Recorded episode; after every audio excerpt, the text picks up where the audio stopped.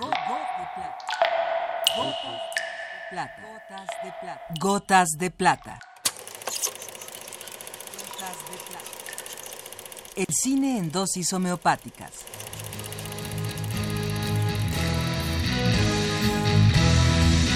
Con Carlos Naro.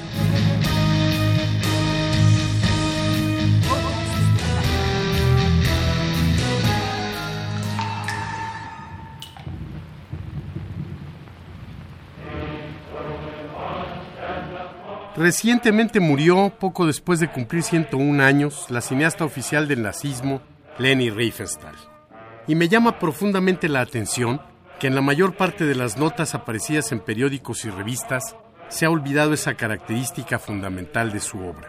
Pareciera que hemos decretado una amnistía, casi un exorcismo, por medio del cual su pasado nazi ha desaparecido.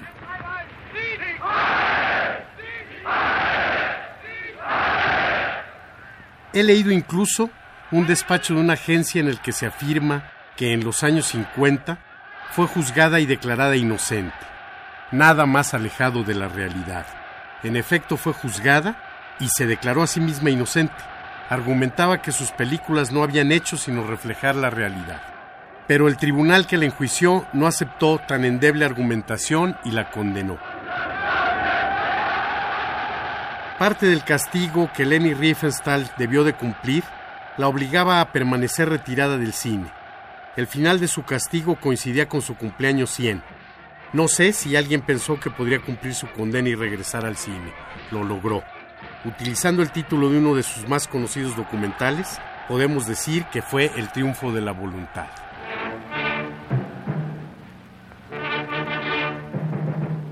Se puede ser nazi y artista, aunque a primera vista parece irreconciliable el carácter autoritario del nazismo con la necesaria libertad creativa del arte, el caso de Leni Riefenstahl cuando menos nos hace dudar.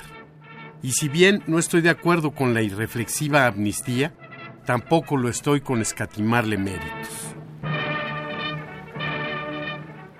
El cine de Leni Riefenstahl es prodigioso en su capacidad de construcción de imágenes poderosas y de singular belleza algo que no es fácil admitir cuando éstas se encuentran al servicio de una causa contra la humanidad. La sensibilidad y la inteligencia puestas al servicio del poder es algo doblemente repugnante. Y la idea de que el cine puede ser simple reflejo de la realidad, sin responsabilidad de quien lo realiza, es cuando menos ingenua.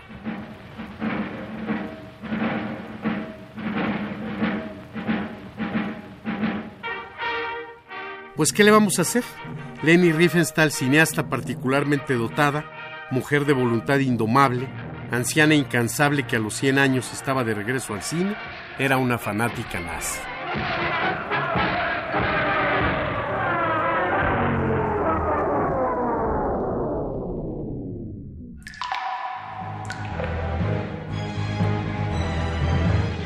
Hasta aquí la dosis de hoy. Gotas de plata.